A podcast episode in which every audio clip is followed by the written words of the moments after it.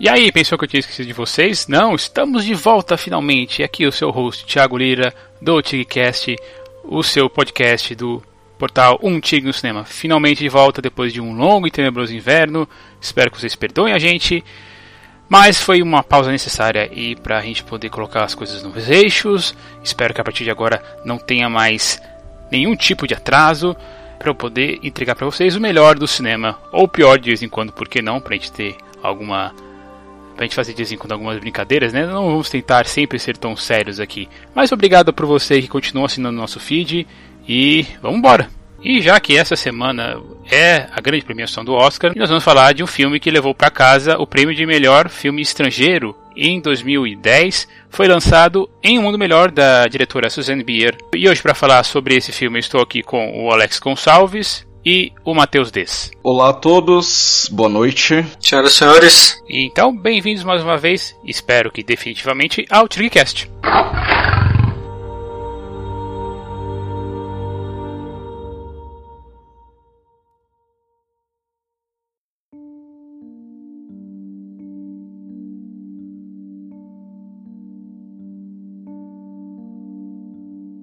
E para quem acompanha a gente, já sabe que 2010 não é um ano estranho para nós. Nós já falamos de alguns filmes desse ano. Então, Matheus, relembra aí pra gente quais são os filmes que já foram abordados aí de 2010, por favor. A gente falou sobre Tropa de Elite 2 no podcast 151.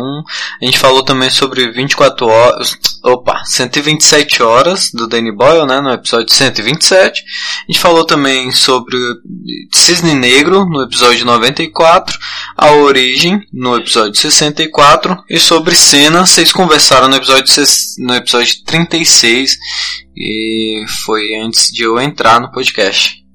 Legal, isso aí. Então, se você quiser entender um pouquinho mais sobre o período, sobre essa década, a gente nesses episódios des desmembra um tanto a filmografia daquele ano e em especial os episódios da década de 2000. Nós acabamos entrando eventualmente naquele para falar sobre o que aquela década representou cinematograficamente, a importância dela. Então é legal vocês deram uma, uma ouvida não só nos episódios de 2010, mas principalmente quando a gente começa a falar sobre os anos 2000. E sobre Susanne Bier, essa diretora dinamarquesa aí que eu realmente conheço muito, muito pouco. Esse é o primeiro filme que eu assisti dela, na verdade, primeiro e único até agora. Mas eu queria saber se por acaso vocês aí têm um pouco mais de contato com o cinema dela para explicar um pouquinho pra gente, entender um pouco pra gente entender um pouquinho mais o que se passa na cabeça dessa diretora. Hum, não, não, eu não. Eu fiz uma pesquisa há uns dois anos sobre a digitalização né, do cinema, essa conversão do analógico para o digital, e o movimento Dogma foi um que eu pesquisei bastante, mas eu não pude assistir o Corações Livres, que foi um filme que ela fez para esse movimento. No entanto, antes de Em Um Mundo Melhor, eu já tinha assistido a dois filmes que ela dirigiu, sendo Brothers e Coisas que Perdemos pelo Caminho, que acredito ser a estreia dela no, no cinema americano, protagonizado pela Halle Berry e o Benício Del Toro. Talvez a grande parte da população civil, como costuma dizer o Matheus, tenha contato com a Suzanne Bier pelo projeto hollywoodiano dela, digamos assim, né? Que é um filme, é o filme Serena, com o Bradley Cooper e a Jennifer Lawrence, por incrível que pareça, esse filme não é dirigido pelo David O. Russell, pelo David O. Russell, David né? O. Russell. É, eu não é, tive acesso ao Serena, foi um filme que é, foi lançado aqui no Brasil, direto no mercado de home video. E eu não pude assisti-lo, mas é um filme que chegou muito tarde nos cinemas, né? É, lá nos Estados Unidos ele foi exibido em um circuito bem restrito, embora tenham é, esses dois nomes é, estrelados, né? Ele nem foi visto. Me parece que ele sofreu muitos problemas de pós-produção e ele ficou aí uns três anos na geladeira antes do lançamento. Então é um filme que eu admito não ter é, que não me interessei por ver, embora o que eu já assisti da Susan Byrne tenha me interessado. Você comentou dessa questão de problemas de produção. Eu acredito que até, na, até a, ela foi convidada meio como um tampão, porque as minhas pesquisas mostraram aí que eh, quem ia dirigir o filme era, era o Darren Aronofsky. Exatamente. Aí, sei lá, né? Daí tem, tem é todo, toda uma questão, né? Mas toda uma questão de, diferente, assim, de, de, de approach, né? De aproximação. Ah, o que eu pude dar, também dar uma, uma, uma pesquisada, apesar de não ter visto os outros filmes é que o, junto com o Brothers de 2004 e com Depois do Casamento, ele é considerado como um, algum tipo de trilogia, porque eles têm uma história criada por ela e pelo roteirista, o Anders Thomas Jensen, que é a quarta colaboração com ele, além, além desse aí também tem o, o, o Corações Livres de 2002, que esses personagens, eles estão deslocados de algum jeito do seu local de, de origem, né? No caso aqui, no Mundo Melhor é um médico que está na África, no Brothers é um soldado que está no Afeganistão e depois do casamento é um professor que está cuidando de, de crianças órfãs na, na Índia, né? E toda aquela coisa, toda aquela questão de você, você estar no, na, na Europa, várias línguas, né? O filme, aliás, aliás o próprio próprio em Mundo Melhor tem essa questão das, da, da, das línguas, né? Que vão. Uma hora tá falando dinamarquês, outra hora tá falando su, sueco, outra hora tá falando inglês. Tu tem toda essa questão de, de, é, de você mostrar a, a Europa, pelo menos aquela parte da Europa, nesse filme, né? Fazer esse, é, fazer esse centro. É, eu penso que até em um mundo melhor, porque amor é tudo que você precisa, já é uma espécie de comédia romântica mais é, naquele tom europeu. Todos os filmes da Susan Beer têm essa aproximação é, não somente é, em termos de de deslocamento e de distâncias, mas também da relação que os personagens têm com a violência, né? Como eles agem e reagem diante dela. É um tema que também é, povoa, né? Coisas que perdemos pelo caminho e também no Brothers, que se trata sobre um soldado que ele volta do Iraque e ainda está traumatizado, né? Com tudo que ele sofreu em campo e isso acaba afetando o relacionamento dele com a própria família, que até então, antes é, de tê-lo de volta, é, receberam oficialmente a notícia de que ele tinha morrido em batalha. Tem que admitir que é muito difícil a gente ficar falando sobre diretoras mulheres, né? Eu mesmo tento, tento me policiar a ver mais filmes. Hoje mesmo eu acabei vendo um para variar. É um filme estrangeiro, é um filme que está concorrendo aí ao Oscar de melhor filme estrangeiro, que é o Tony Erdmann. Assim, dá, dá valor mesmo, né? Sem falar que a Suzanne Bier, ela é a única mulher indicada duas vezes ao prêmio de melhor filme estrangeiro.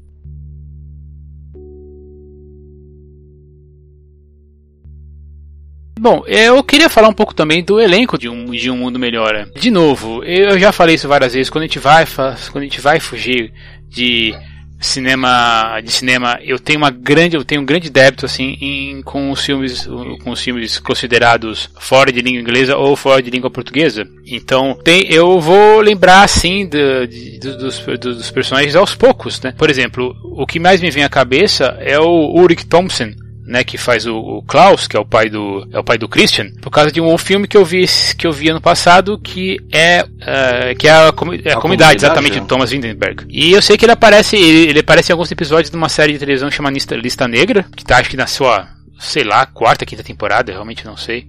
É, sei que tá passando na, na tá passando para quem tá ligado em TV aberta, sei que passa na TV, mas também na Globo, mas sei que também que tem vários episódios na, no Netflix, mas eu nunca vi. E ele tá naquele do prequel da coisa de 2011, que é, que é uma com a Mary Elizabeth Winstead, né? Exatamente. É. Então ele fez alguns filmes americanos aí, como ele estava é, fazendo papéis menores, menores, ou menores ou maiores, como uh, o Hitman, o Hitman 47. Ele é também, ele é, ele é também é dinamarquês, né? E tem vários filmes assim ali na, naquela, ele, na, naquela, naquele país. Eu não lembro se eu vi mais, eu vi ele em mais alguma coisa além desses filmes, uh, além desses filmes que eu comentei. Eu posso ter passado por cima, por exemplo, ele tá, ele tá em Cruzada, mas eu não lembro que, o papel que ele faz, tal, e mata de prazer, esse tipo de coisa, mas é, eu, teria, eu teria que, que rever. Nossa, ele até tem, o mundo não é o bastante do 1007. Então, o Rich Townsend ele é um ator que estourou com Festa de Família, que junto com os idiotas do Las Von Trier inaugurou o Dogma 95, né? O Dogma 95 ele foi planejado, né, é, esquematizado mesmo em 95, mas creio que somente em 97 que enfim, aliás, 97 não, em 98 foram produzidos os longas e assim estouraram em Cannes, né? E desde então ele é um ator que os realizadores de produções americanas se interessaram, mas é, sempre nesse papel, às vezes do russo, né? É, ele não tá fazendo nenhum papel do vilão dinamarquês, mas sim do russo, e o mundo não é o bastante, se eu não me engano, ele faz um russo e ele tem uma participação expressiva no, na primeira metade da história. E ele sempre alternou dessa maneira, né? Produções dinamarquesas que são bem é, exaltadas né, em festivais, em algumas premiações, e ele faz alguns bicos em produções americanas sempre nesse, é, nessa persona do vilão. Né? É que ele tem, será porque ele tem aquela cara de, de mal, de, não é de mal, é de talvez de, ah, está precisando de um europeu aqui, então vem cá, Uri, que você não quer fazer um papel pra gente e tal, porque daí você ganha uma grana dele, daí você vai fazendo seus papéis aí pequenos com Thomas Winterberg da vida. Sim, sim. É, em Mata-me de Prazer que você citou, ele faz o marido da, da protagonista do filme. Ah, sim. A Heather Graham. Mas é uma participação bem minúscula. É, realmente eu não estava lembrando mesmo. Também, mas também, puta, esse filme faz anos que eu não assisto, né? Então eu não posso nem, é, nem dizer nada mesmo. E, então, esse é o, esse para mim é a cara, é para mim a, a, cara mais conhecida da, do, do pessoal, mas nós temos aí também né, o, tem, temos o, o, o, elenco com, com, o personagem do Anton, que, né, que é o pai do que é o pai do Elias, né, e o próprio Elias, e, e, que, e a história se concentra nesses quatro personagens com a, a, as mães da, dos dois, uma mãe presente, outra mãe ausente, né, por, por motivos que a gente vai discutir aqui na, no começo da história, e, mas esse é basicamente o núcleo da, do filme, né, então um, um, pai que um pai ausente fisicamente, um pai ausente, um ausente, só que um está ausente fisicamente e o outro está ausente é, emocional, emocionalmente. Emocionalmente? Isso emocionalmente, né? E vocês conhecem trabalhos desses outros atores aí que, que faz, fazem o Anton, o Christian e o Elias? É, o Anton, ele é interpretado. É um nome que eu não sei pronunciar corretamente, acredito que seja Michael Persbrandt. É algo assim. ele é, é, ele é, é, se não me engano, ele é sueco. Uhum. Ele não é dinamarquês. E eu, eu me recordo aquele ano que, para mim, eu, eu havia destacado assim como a interpretação masculina do ano em Um Mundo Melhor. Eu acho ele espetacular nesse filme. Essa fragilidade que ele consegue impor no papel a partir das, dos dilemas né, que ele tem que enfrentar.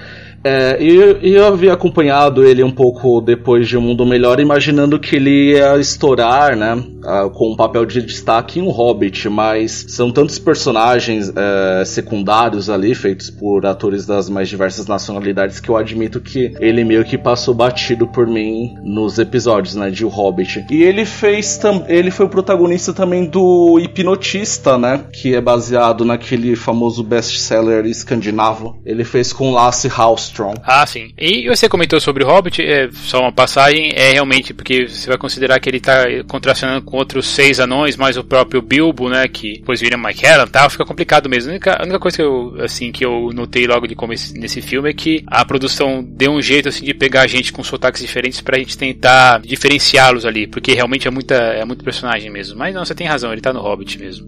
É, agora os garotos, eles estão, são novos ainda, né, como a gente comentou, o filme é, o, filme de, dois, de 2010, então eles já hoje estão mais, estão mais velhos, mas é. Mas também realmente eu não tenho. Eu, não, eu acho que eu não assisti nada com eles depois. É, então, os garotos, eu só me recordo do do que faz o o Christian, que é o William Nelson.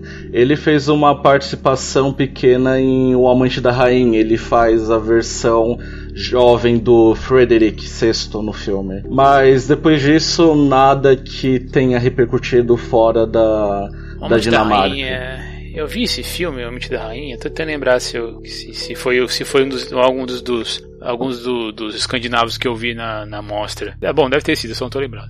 É, provavelmente. Depois ele até no ano seguinte foi indicado, né, o Oscar de melhor produção estrangeira. De novo, né, assim, aquela coisa, se a gente for, claro que assim, se a gente for, for acompanhando tudo quanto é, é produção, a gente vai acabar entrando em parafuso mesmo. Mas eu, eu gosto da atuação dos, desse, desse quarteto, cada um tem o seu peso Uh, são personalidades totalmente diferentes, né?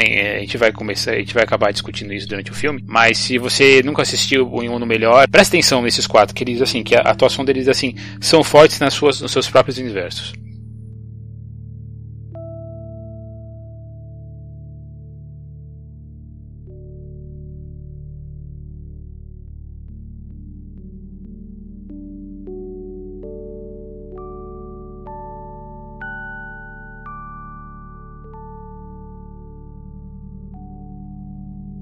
Bom, então vamos entrar a falar aqui sobre Em um Mundo Melhor, Raven.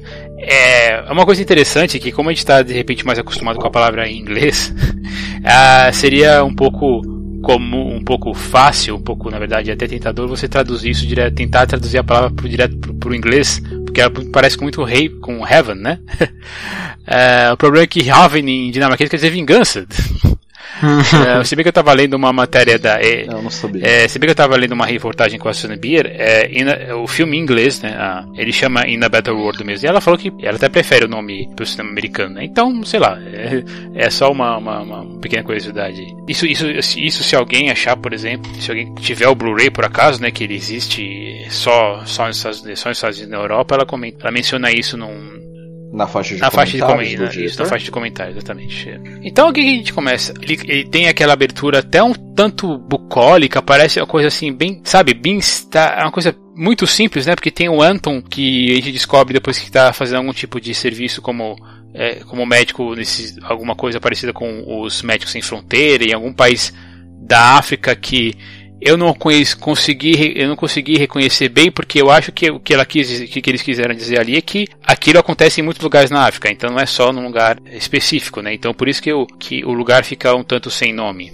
Mas é essa, é, mas essa é a realidade. A vida que vem é uma realidade que na verdade não é nada simples, porque ele tem que lidar com, a princípio, com pobres coitados assim que tem mínimo de, de, aten de atenção, atenção médica e uma ameaça fantasma, uma ameaça fantasma não, uma ameaça crescente que é um tal de Big Man, é, que alguns alguns moradores daquela região lá, tem uma pessoa que, que eles temem e, e vira e mexe aparece alguém, alguém machucado ali com aquela, é, ou morto por esse cara, por, esse, por essa grande ameaça aí que ainda não, não faz parte da realidade do Anton. Eu estou rememorando a sinopse do filme porque eu só assisti mesmo no, no lançamento, mas eu me recordo assim de todos esses desdobramentos. É, então, é, no filme existe, né, é, como mencionado, essa coisa de refletir uma realidade totalmente de, é, decadente que é esse da África, né, em que estão em um campo de refugiados, em que várias pessoas estão sendo feridas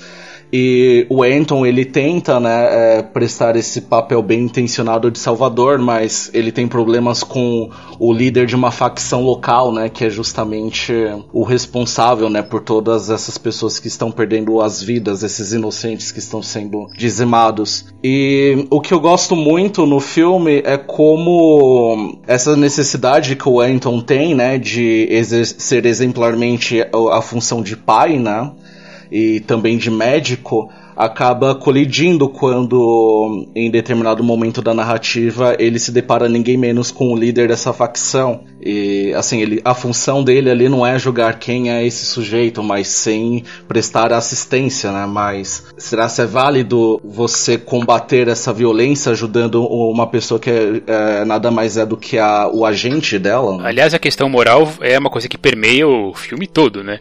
Sim. Desde esse, dessa coisa, dessa questão aí do personagem que vai ser tratado um pouco mais lá pela metade da narrativa e com os problemas em casa, né? Porque tem essa questão que nós conhecemos o, o outro o outro núcleo, né?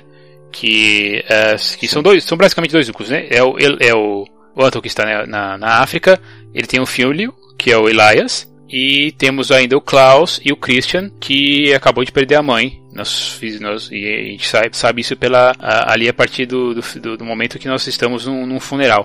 Eu até demorei um pouquinho para atinar o que estava acontecendo, porque tem alguns elementos que, que os diretores costumam usar, assim como por exemplo fotografia, para mostrar tempos diferentes locais diferentes, só que eu não consegui pegar isso na hora, porque assim, é, é óbvio, para mim é óbvio que assim, que uma, uma mudança visual de um país para o outro iria acontecer, né, da África, no caso para Dinamarca. Eu demorei para pegar pra, uh, o que estava acontecendo ali, né? Eu, eu cheguei a pensar até que aqueles fossem um flashback flashback da vida do Anton.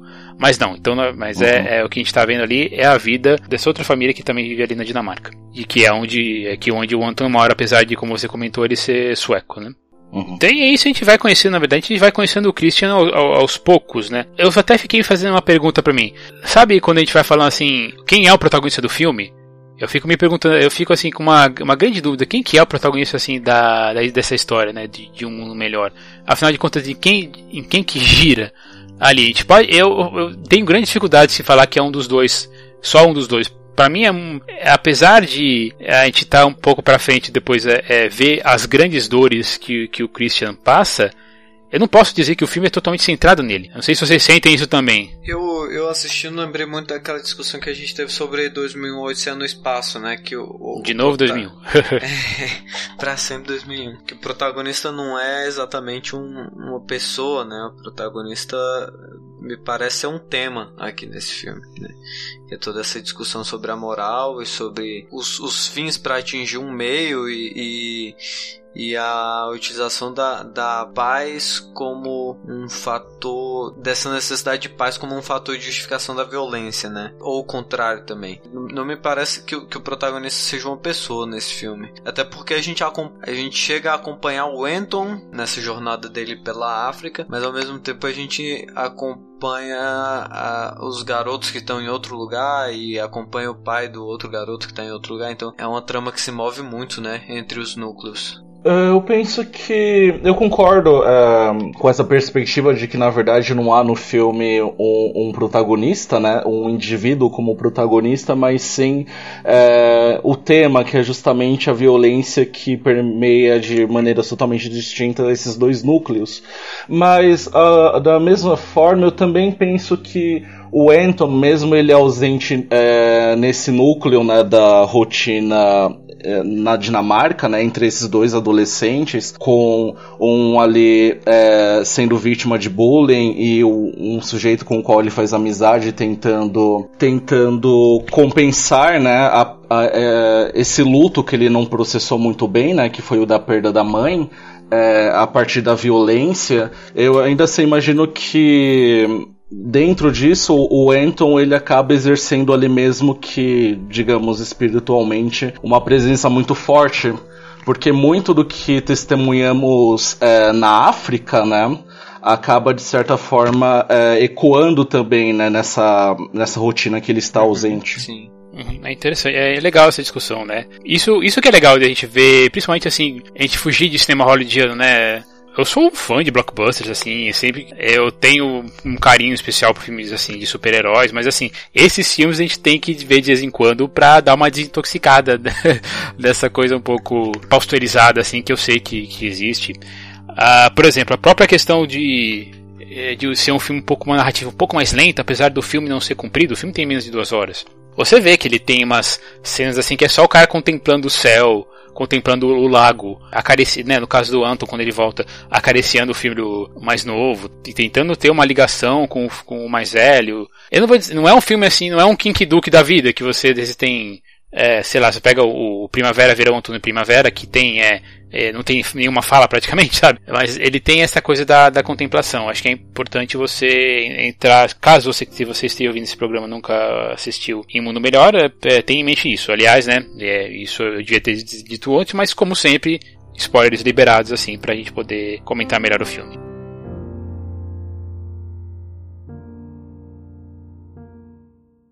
E você comentou bem, né, Alex? o Christian não está processando bem esse luto, né? Então, ele tá distante do pai, ele tem uma, uma raiva também, você vê que aos poucos isso vai se, se mostrando na personalidade dele. Ele é um personagem muito forte mesmo, ele, ele é o personagem assim, mais marcante da, da narrativa.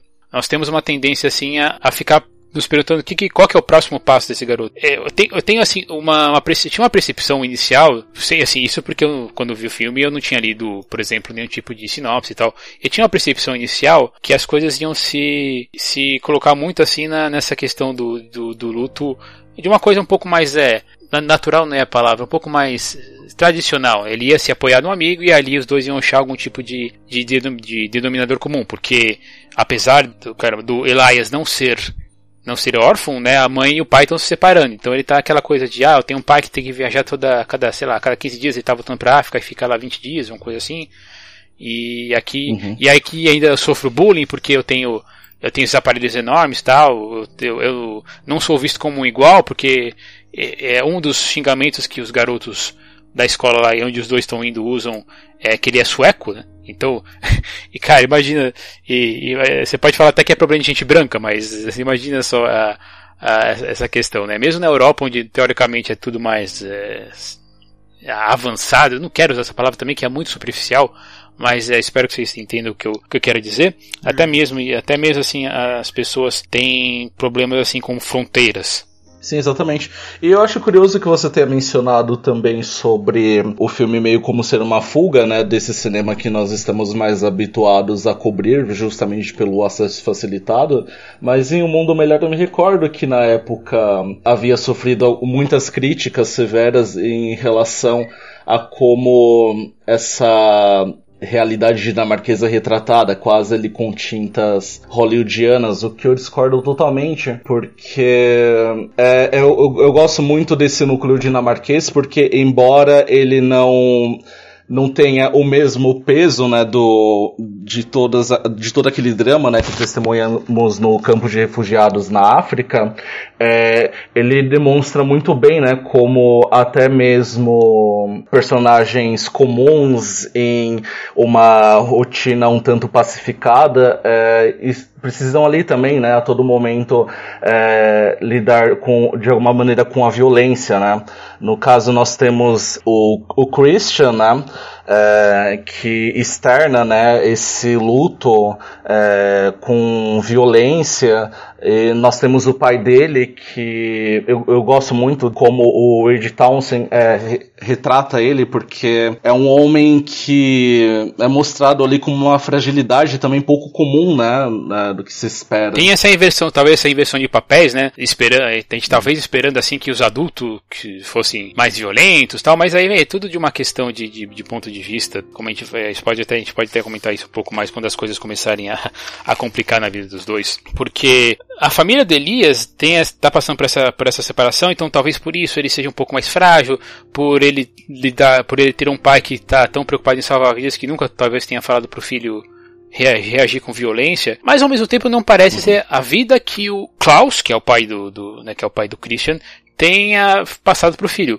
É por isso que aquela violência que, que acontece que ele perpetua contra aquele bully é, é, é uma explosão. Assim, eu não estava muito preparado para isso. Eu falava assim, eu até pensava, ah, uma hora eu acho que vai dar, esse cara vai se dar, dar mal de algum jeito, mas é, é, sabe, uma coisa meio como conta comigo, mas não daquele jeito, porque o, o, o Christian ele dá porrada no, naquele, naquele garoto assim, e aí quando ele coloca a faca no pescoço dele, que ele ameaça a vida dele, que eu fiquei mais assim, eu falei, uou, wow, é, realmente se pode, eu acho que a partir de agora pode acontecer tudo aqui. Hum. Uhum.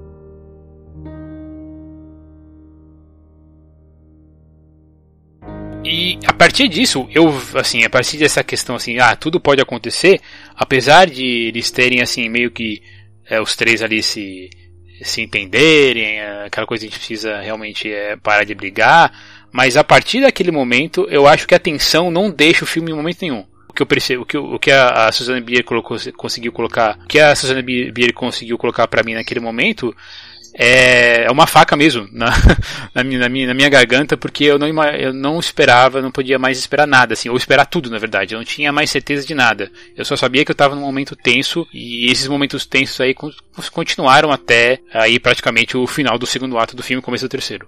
Sim, ela tem muito essa tendência de fazer com que você, como espectador, acabe é, se infiltrando um pouco no drama que ela está narrando, é, principalmente nessas, nessas, nesses contextos em que ela sempre prepara ali uma situação limite, né?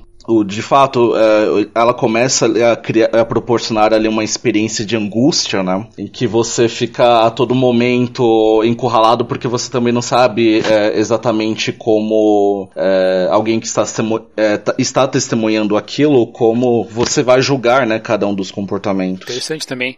É, essa, e a gente fica nessa questão, né, de ser o, o, o, fiel da balança, né, de julgar, assim, as intenções, é. Porque eu me fiquei me perguntando em determinado ponto, Principalmente quando o Anton, o Anton, ele, que é o médico, ele tem essa, ele começa a tentar pôr panos quentes, assim, na, na relação dos, do, dos dois, quando ele, quando ele vai tentar separar o irmãozinho do, né, o filhinho dele mais novo, de uma briga, e aí vem um cara que também é um bully, e aí ameaça ele, fala, não, eu vou quebrar você, não sei o que, ele todo, sim, tanto tanto calmo, porque eu imagino que fiquei, daí eu fiquei imaginando, nossa, o que, que esse cara deve ter passado para lidar com uma coisa com tanta serenidade assim? Eu não sei se eu teria esse tipo de reação, por exemplo. É, ah, se bem que ninguém, há bom, há bom tempo ninguém me desafia desse jeito, mas eu fiquei pensando assim, se comigo, o que aconteceria comigo, né? É legal a gente fazer esses paralelos, né?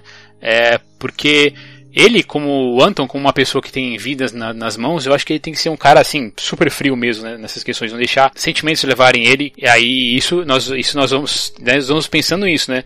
Até que nós somos confrontados com a questão que você já comentou, né, Alex? Que no fim das contas, quem aparece lá na, nos campos de refugiados é o próprio Big Daddy, com uma perna quase gangrenada, é, implorando para ser salvo. E ele fica naquele dilema: ajuda esse cara, sabendo pelo que ele fez. Todo mundo aqui atrás tá comentando assim que ele é um monstro mesmo, que ele matou várias crianças, ele é um estuprador, ele é um, ele é um infanticida, ele gosta de cortar barrigas de grávidas para como com ato de crueldade. Apesar de eu ter já tá um pouquinho adiante essa minha, esse meu comentário, mas é, é, é, é importante para a gente fazer esses, esses links, né? A gente não precisa necessariamente ficar uh, comentando tudo cronologicamente como, como existe no, no filme. É, porque é, eu penso que quando se discute a respeito de um mundo melhor, é inevitável a gente avançar um pouco na história, porque é, muitos pontos né, de reflexão eles acabam surgindo especialmente é, já na segunda metade do filme, onde alguns desdobramentos nesse campo de refugiados na África acabam desenhando ali algumas resoluções. E que eu acho muito interessante é, e que torna o Anton para mim a coisa mais fascinante no filme é até essa possibilidade não de julgamento, mas de ver de avaliá-lo também como uma pessoa com uma ideologia de vida talvez um pouco elitista, no sentido de querer é, manter a família nessa redoma de proteção, de sempre, enfim, pregar é, essa coisa da, da paz, né? Só que ele ali diariamente se vê depois uma realidade totalmente diferente da que ele vive e que ele passa, né, pela cabeça dele também, né? Como se é, os valores que ele prega de fato são efetivos para é, todos os contextos que ele está atravessando ali. Eu, eu acho essa discussão muito, muito, muito fascinante e que torna o filme tão bom. Eu acho, eu acho que esse, esse paralelo, inclusive, né, entre as duas narrativas, é o, ele, ele funciona de um jeito muito bonito, né? Assim, da forma que o filme coloca, é porque é interessante você ver como o, o, que a gente está fazendo essa, essa análise paralela, né? É, como o primeiro ato de, de, de violência dele em relação ao Big Daddy não é nada tão pesado, né? Porque o, o que ele faz a princípio é empurrar o, cara, e, mas aí depois arrasta e, e deixa ele pros leões, né? Assim, entre, entre aspas, pra, pra vingança das pessoas. E o, e o que é basicamente o que o, o Christian e o. Um é o Christian, o outro é o, é o Elias. Elias, é. E Elias, Elias, é. Elias. E, é, e é basicamente o que o Christian e o Elias fazem, mas em proporção ainda menor, né? No início do filme. Então ele, ele tá gerando um. É, ele tá gerando um novo ciclo de violência. Né, porque o, o, a gente vê no filme ah, no momento em que o, o Christian e o Elias se rebelam lá nessa cena do banheiro que, o, que o Thiago mencionou, é, a gente vê eles encerrando um ciclo de violência, mas a gente acompanha eles iniciando um outro ciclo de violência, né? Que é, e, e é uma violência é, em um outro nível, né? Que, que vai culminar lá naquela cena do carro. A, a mesma coisa me parece acontecer ali, né? Ele está encerrando um. Ele tá encerrando uma filosofia dele de, de, de perpetuação da paz, né? E, e, de uma política de boa vizinhança, principalmente pela profissão dele, mas um simples ato dele desencadeia toda uma violência maior que é, eu acho que é o que, que é mais interessante desse filme, que a gente não vê até onde vai essa violência, né? É assim, é, porque ele, ele encerra um ciclo e inicia outro, então ah, muito provavelmente alguém em um momento vai encerrar esse ciclo e um outro ciclo de violência vai se iniciar, né? Como acontece lá com o Christian quando ele pensa em cometer suicídio, né?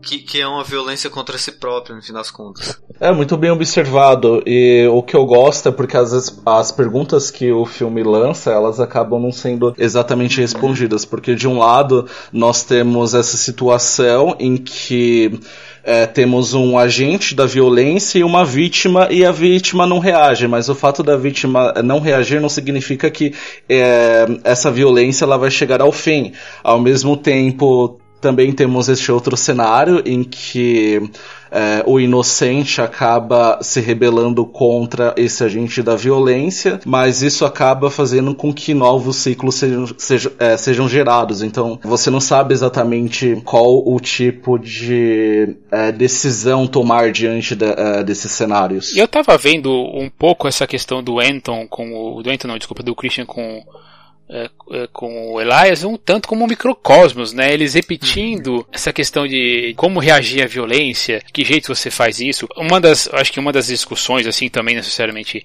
respondidas, né, é uma, é uma discussão do que, que é definir a coragem. Porque o Christian, ele vive desafiando o pai. Falando, né, ele fala, fala a verdade para mim, né? É, o que que ele, ele pergunta assim sobre a mãe, né? Você não queria que a minha mãe morresse? Aquela coisa, fala, eu quero que você admite, seu desgraçado. E chega a, a ir a vias físicas com, com o pai, né? Mesmo assim, mesmo ele sendo muito menor, da, da pancada, da, da socos no, no, da figura paterna, né? E isso é uma coisa bem, é bem, bem, bem marcante mesmo.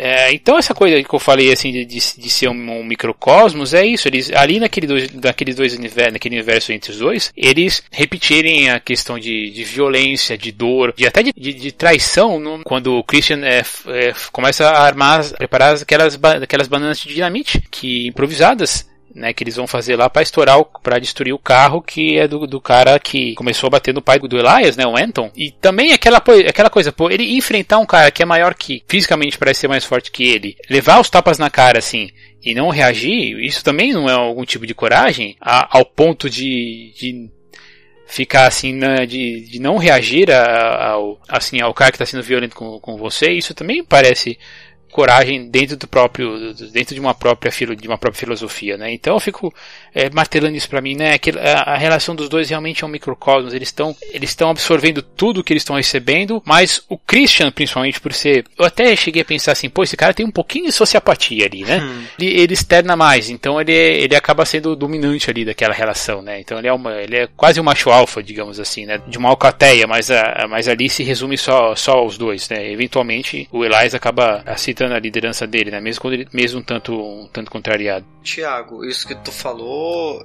é muito interessante porque esse filme, por um minuto, ele me deixou pensando. Um minuto, eu acho muito pouco tempo, né? Até numa.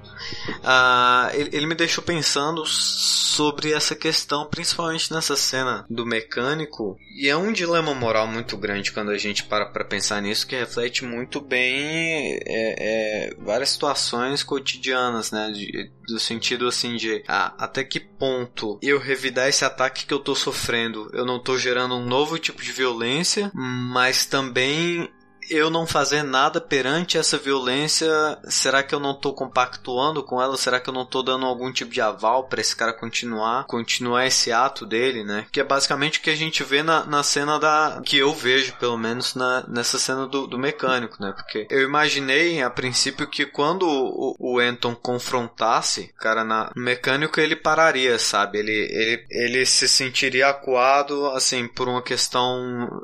numa questão filosófica, assim, né? Ele pararia para refletir sobre o que ele estava fazendo e, não sei, de repente pararia. E, e, isso, é uma, isso é uma solução muito óbvia, né, dentro de um filme. E me surpreende, acho que do mesmo jeito que te surpreendeu a cena do, do banheiro, que ele não pare, né? E aí foi que o filme me deixou pensando, assim, até que, até que ponto esse cara, não tá. Sabe, faz sentido? Eu tô achando meio difícil de expressar isso, porque é, é uma coisa um pouco complicada. Mas assim, até que ponto esse cara não continua se achando em uma posição de agredir outras pessoas, de praticar essa violência, visto que ele não recebe nenhum tipo de. nenhum tipo de represália, né? A, ao nível em relação a isso. Mas até que ponto essa represália não seria uma própria violência em si, né? Que eu acho que é, no fundo é, é aquela discussão de quem vigia os vigilantes, né? Olha só, eu gostei também dessa, dessa sua observação aí. Esse negócio que você, que você comentou, né? Eu acho que a gente tá. Se você tá acostumado um pouco com uma narrativa um pouco mais, um pouco mais simples, um pouco mais comum, você vai imaginar, ah, dessa vez o Anton vai reagir, dessa vez ele vai parar, o cara vai parar e vai se ligar como ele tá sendo idiota por ter. Uhum. por tá batendo no, no cara na frente do, do, dos filhos, não. Muito legal essa coisa. O filme ele é tudo menos óbvio.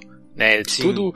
Ele tem. Ele vai. Eu acho que ele vai te surpreendendo a cada ato mesmo. É, tem até essas questões, por exemplo, do que você comentou sobre as tendências suicidas do Christian, é, elas elas sempre, sempre estão lá, assim, meio, meio que sugeridas, mas não, não implícitas, né? Sugeridas, mas não claras. Que quando você para pra pensar, né? Depois você, assim, você fala assim: caramba, realmente, essa questão dele subir no silo, dele querer confrontar o pai, às vezes querer confrontar alguém mais velho, é um caminho para a destruição. Ele não tá sabendo lidar mesmo com a dor da perda. É muito interessante isso. Uhum.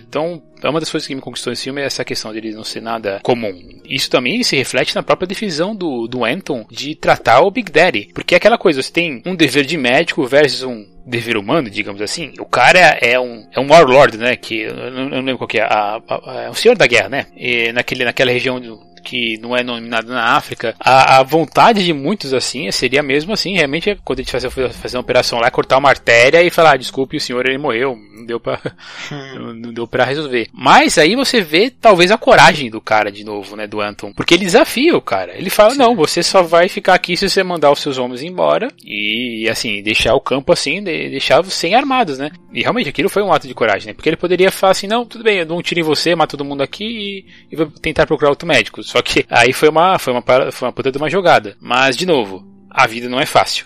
Pra quem tá esperando, assim, de repente ver um filme com um nome desses e de repente ver uma coisa tanto bonitinha e esperançosa, é, não que não que não haja, não que não exista esperança no filme, mas assim, durante a, você vai levar um monte de porrada antes de chegar nela. Né? esse título, né, em um mundo melhor, realmente traz essa sensação de que, apesar de todas essas atrocidades, né, que são registradas em menor ou maior porte, é, tudo vai seguir a um rumo edificante, mas de maneira alguma, né? Até mesmo, não sei se este de fato é o último plano do filme, ou se é o inicial, mas tem o Anton, né, com os filhos no jardim, é, enfim, abraçados com eles, né, ao pôr do sol, e eu até acho irônica, né, é, é, essa cena, porque ela na verdade está contestando, né, é, esse sentimento de edificante que nós estávamos esperando com um filme como esse, mas não tem nada disso. Porque a gente vai tendo, é, vai começar, vai continuando com esses tais problemas de comunicação, né? Por exemplo, quando os dois estão falando por Skype, né, o Anton e o, e o, é o, Anton e o filho dele, né, o Elias por Skype ou algo que valha, é, tem, começa a ter problemas de comunicação, né? A ligação começa a cortar. Ele tenta falar com o pai, né, que, ó oh, pai, o, o Christian aqui tá querendo tipo explodir o carro, né? O que que eu faço? Daí, aí ele não consegue ouvir. É, mas isso é uma coisa interessante, porque é uma coisa simbólica, né? Esse tipo de, de comunicação, né, entre, entre pai e filho não tá acontecendo, que é o que também é a mesma coisa que tá ali entre entre o Anton e, e o Klaus. Então é, é, eu gosto muito dessa, dessas simbologias que, é, que a Suzanne Bier usa para contar a história pra gente, sabe?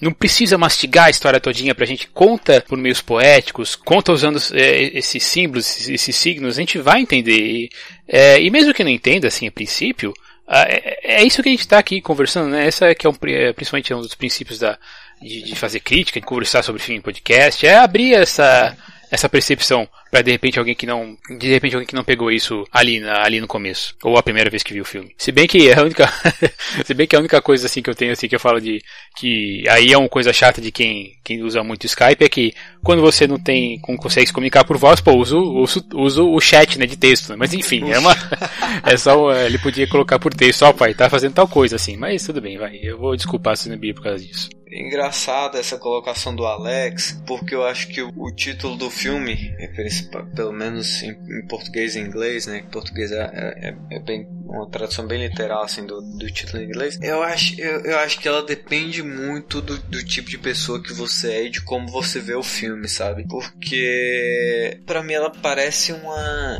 ela, ela parece uma piada, mas não uma piada no sentido de ser engraçado, sabe? Mas uh, porque na verdade não tem um mundo melhor, né? É, é, assim, pelo, pelo que eu vejo do, do, do, do, último plano, né? Que é aquele plano que ele tá no carro e vão correndo as criancinhas assim, e aí as crianças param. Mas as crianças estão felizes. E eu parei para pensar assim, um mundo melhor para quem, sabe? E, e assim, uh, mesmo num, num, campo introspectivo, o, o, cara. O mundo melhor depende das suas escolhas, mas as suas escolhas são sempre um dilema, né? E você nunca para de escolher porque você tá vivo, é você. A, a sua existência baseia em escolhas, né? Então é estranho isso de, de pensar em um mundo melhor. Assim, aqui custo, né? É um mundo melhor. É você tá sempre sacrificando uma coisa em prol de outra. Então, é, existe um mundo melhor, mas na verdade o mundo não muda, né? é só o seu jeito de encarar o mundo que vai mudar. É, isso é poético de um jeito muito estranho na minha cabeça. Eu acho que o, o filme termina de um jeito que me bateu isso muito forte, assim. É, mas é realmente esse filme, ele, filme, esse filme tem suas porradas mesmo. Tanto que quando o Christian realmente consegue arrancar a verdade do pai, né? Aquela coisa, ele pergunta: Você queria que a minha mãe morresse? Ele fala: Sim, é isso que eu queria ouvir? Tipo, sim, eu queria que sua mãe morresse, mas porque ela não aguentava mais. Não é porque eu detestava tua mãe, não é porque eu, sei lá, traía ela, porque tem, tem alguns momentos aí que o, a gente acabou, eh, isso acabou não, não comentando, mas o, a revolta do pai é, do, com o pai é tanto que ele quer algum motivo a mais para odiar o pai. Então ele pergunta: Você tá transando com aquela com a fulana lá? Que no caso, você tá, tá transando com a mãe né, do Elias, né? Ele fala: Não, o que, de onde você tirou essa ideia? Tal, não sei o quê. Porque ele quer um motivo para odiar o pai. Ele precisa extravasar essa raiva. E no fim das contas ele ele escolhe fazer isso com o, o cara que trabalha lá na, na oficina e no carro dele.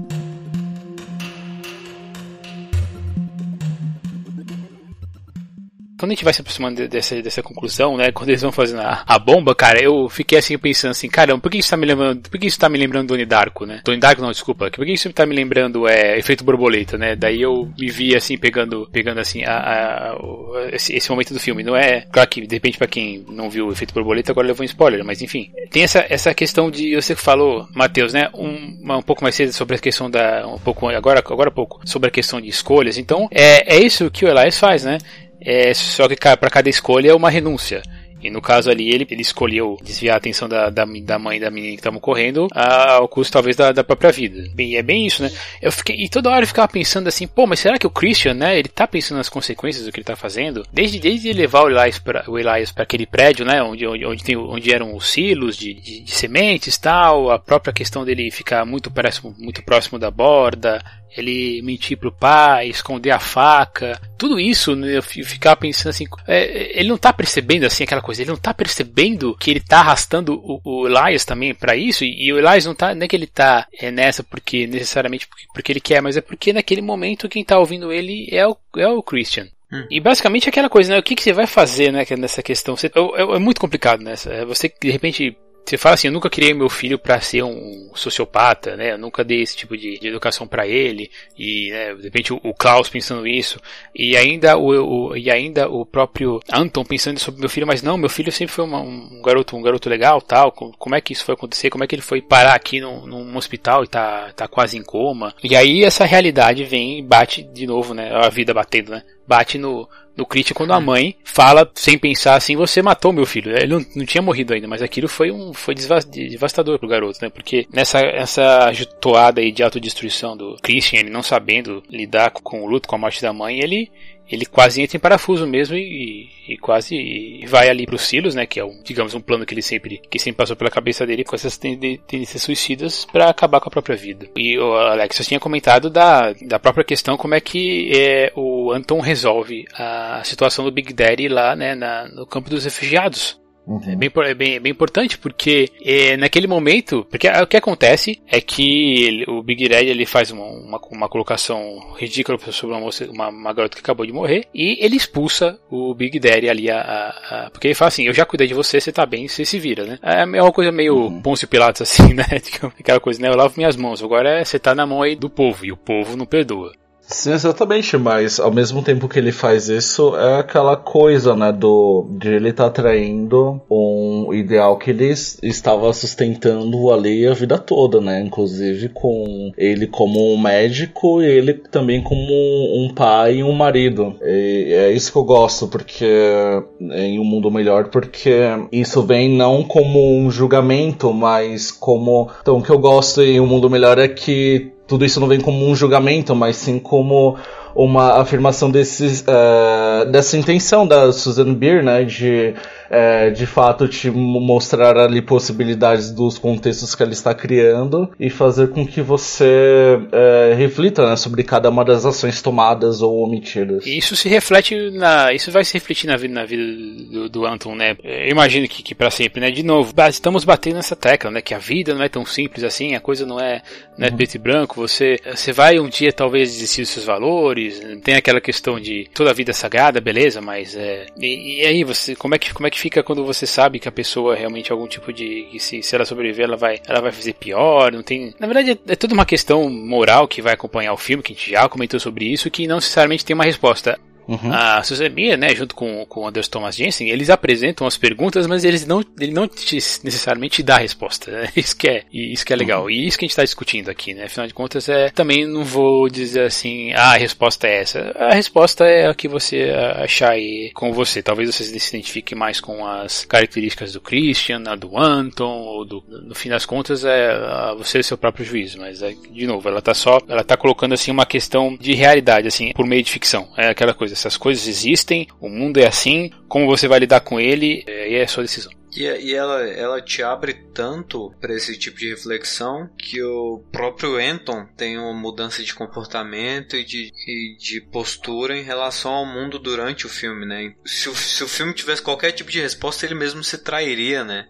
Uhum. E é, é isso que eu acho muito interessante também nesse filme. Ele te dá, ele te dá tanta margem para refletir que chega um ponto que você percebe que tudo bem você mudar de ideia, inclusive, sobre o filme, sabe? Enquanto tá assistindo, inclusive, ou depois de ter assistido. Porque é, tudo uma decisão de, de como você encara é, é, qualquer tipo de situação, né? Isso é demais, assim, é muito legal. Eu gosto desses filmes assim que a gente pode não necessariamente achar uma resposta simples, né? 2001, por exemplo, né? O que a gente já comentou mais lá um pouco mais cedo, não tem uma resposta simples. A gente chegou num, com, talvez num consenso, mas assim, respostas, não. É isso que é legal, cara, da arte, né? Que o cinema é uma arte, né? A gente fica batendo nessa tecla bastante, apesar de também ser um negócio, mas é, é são esses momentos, assim, esses filmes que, que param, que a gente para, assim, para refletir e ver, caramba, o que que está acontecendo afinal de contas, né, com esse mundo, como é que a arte pode, como é que a arte do cinema pode, pode fazer essas conversas com a gente. Tem umas frases, assim, eu, eu, os próprios diálogos desses desse filmes assim são uma coisa fantástica. Quando o Christian resolve pensa seriamente dessa vez em, em, se suicidar e o Anton conseguir por ouvir, por, por, ouvir o filho, porque daí a gente descobre né, que na verdade o pai, apesar de ser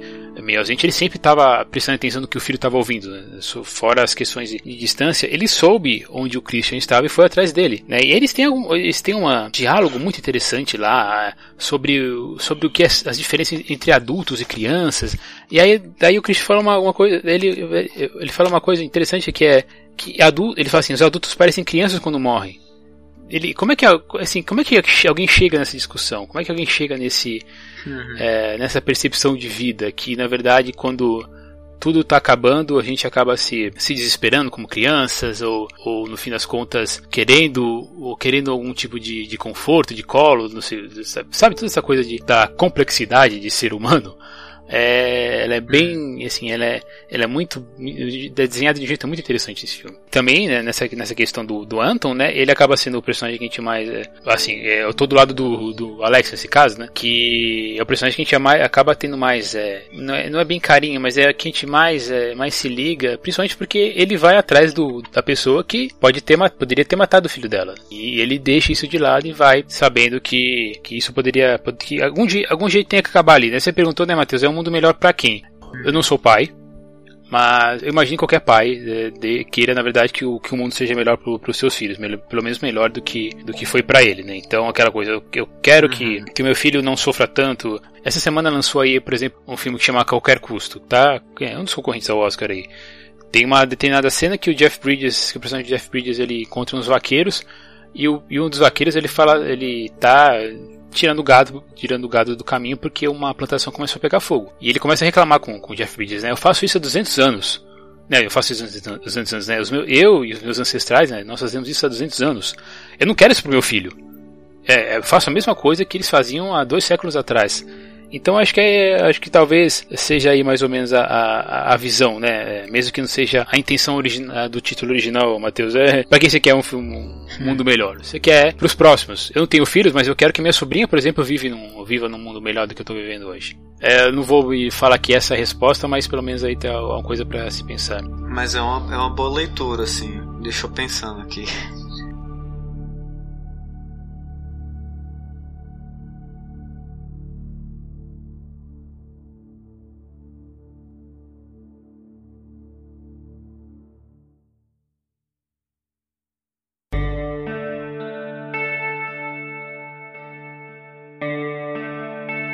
Então, gente, é isso aí. Terminando aqui a nossa discussão sobre Em um Mundo Melhor, eu vou agora pedir as suas opiniões eh, finais. Seus, e aproveitei a minha discussão Jabá. Pode começar, o senhor Alex. Eu, o que eu gosto muito é, em Um Mundo Melhor é que ele corresponde muito também ao que de melhor é produzido no cinema é, dinamarquês. O, outro os dos melhores filmes da Susan Beer também traz, né, todos esses essas discussões, esses dilemas e é impossível também você não terminar da mesma maneira vendo filmes como é, A Caça, que é do Thomas Vinterberg. Oh, Thomas Vinterberg, é, o Wittenberg é também um diretor que, quando está nos seus melhores momentos, também propõe esse tipo de experiência. Las von Trier, claro. E vocês podem me encontrar no Cine Resenhas, do qual eu sou editor há 10 anos. Vai ser completado esse tempo no dia 25 de fevereiro. O endereço é o cineresenhas.com.br. E vocês também podem me encontrar no YouTube como Cine Resenhas por Alex Gonçalves, o qual eu atualizo semanalmente com comentários um pouco mais descompromissados sobre cinema. Legal, isso aí. E você, Matheus? Não, é, em Um Mundo Melhor, acho que ele, ele é um filme que te cobra atenção e ele te cobra um certo estado de espírito para se envolver, né, em todas essas questões narrativas morais que ele desenvolve, né, do início até o final que a gente debateu sobre alguma delas aqui, algumas delas aqui. Eu tentei ver esse filme uma primeira vez, mas eu não tava nada no clima, então na primeira vez que eu assisti, inclusive eu parei naquela cena da, na, na, justamente na cena da lá do mecânico, porque porque me parecia muito The Office, né? me, me parecia muito muito Michael Scott apanhando para provar uma lição para alguém. E aí eu pensei, cara, não, esse filme não é isso, sabe? É, em momento nenhum esse filme se demonstrou ser isso. E aí eu parei e aí depois eu voltei com mais calma e com mais disposição para ver todas essas essas questões, né, que a gente levantou aqui. Então, eu, eu sempre sou eu sempre sou contra dizer que um filme é difícil, né, mas esse filme sem dúvida é um filme que te pede um pouco mais de atenção e um pouco mais, inclusive, de sensibilidade, né? Pra, refletir sobre essas questões. Mas é um filme muito bom, é um filme que. E aí eu vou Parece que eu vou entrar em contradição, mas juro que na minha cabeça não é. É um filme que você assiste com facilidade, sabe? Uma vez que você tá no clima, nesse clima que ele te pede que você esteja, não sei, ele, ele é muito, ele é muito, mesmo que ele seja pesado, ele é um filme que você consome de um jeito muito tranquilo, porque você fica cada, cada vez mais envolvido, né? Da proposta dele e, e cada vez mais perdido dentro desses temas, assim, de, de ética, moral e valores e escolhas. E agora essa questão aí do, do legado, né? Que o Thiago falou e me deixou bem pensativo. Eu acho que eu vou acabar vendo esse filme de novo. É, é que o grande problema de, de, você fazer umas considerações finais depois que todo mundo falou é essa coisa de se você se repetir. Então, eu vou dar talvez uma resumida.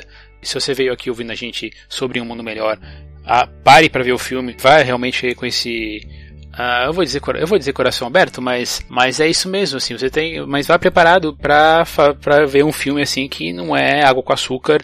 Ele vai te dar umas porradas, mas talvez faça você refletir, faça, faça você até crescer mesmo assim, crescer, crescer com, com discussão. Você de repente ele começa ah, você faz é, algum tipo de, de situação na vida, você se encontra você comenta, ah, mas você já viu tal filme? Isso pode ajudar você bastante. Eu acho que vale muito a pena você dar uma, uma segunda chance, como por exemplo foi aqui com uma, quase o Matheus Deus deu. E no fim das contas, o que acontece com a gente é quando a gente, é, pelo menos comigo, eu não vou ser tão prepotente a, ponto de falar para de falar de todo mundo, mas é, é, é um daqueles filmes que você, você sai chacoalhado sim, de algum jeito. É, eu acho que não dá para sair, não dá pra sair em columns desse, desse, desse, tipo de filme não. Ter assistido foi um grande prazer e eu tenho que dar uma olhada nessa carreira da, da Susanne Bier aí, compensar os outros filmes que eu não vi dela e que alguns aqui me recomendaram.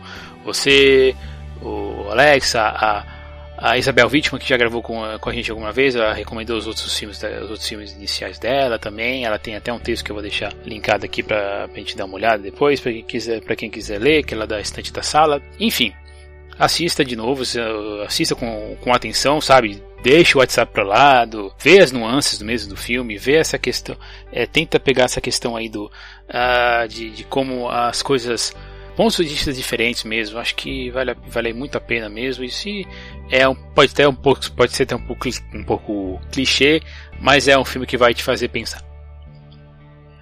Ah, então é isso aí, gente. Muito obrigado por vocês terem participado. Matheus, Alex, obrigado de novo aí por vocês terem aparecido. E para críticas, comentários e voadoras no baço, você pode entrar em contato com a gente pelo e-mail no contato.com, pelo Twitter, no perfil arroba Cinema. Também temos uma fanpage e um grupo no Facebook, todos vão estar linkados aqui na postagem. Esse é o Tigcast número 159. Estamos também no Google Plus e no Instagram. E se você acha que a gente merece, não esquece de ser nosso patrono lá no Padrim. A partir de 12 reais você já tem algumas regalias, viu?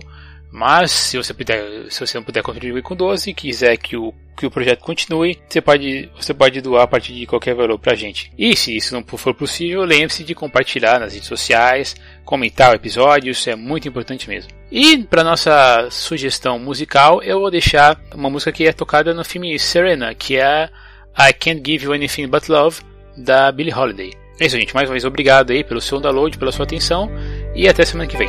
Tchau. Valeu! Até mais!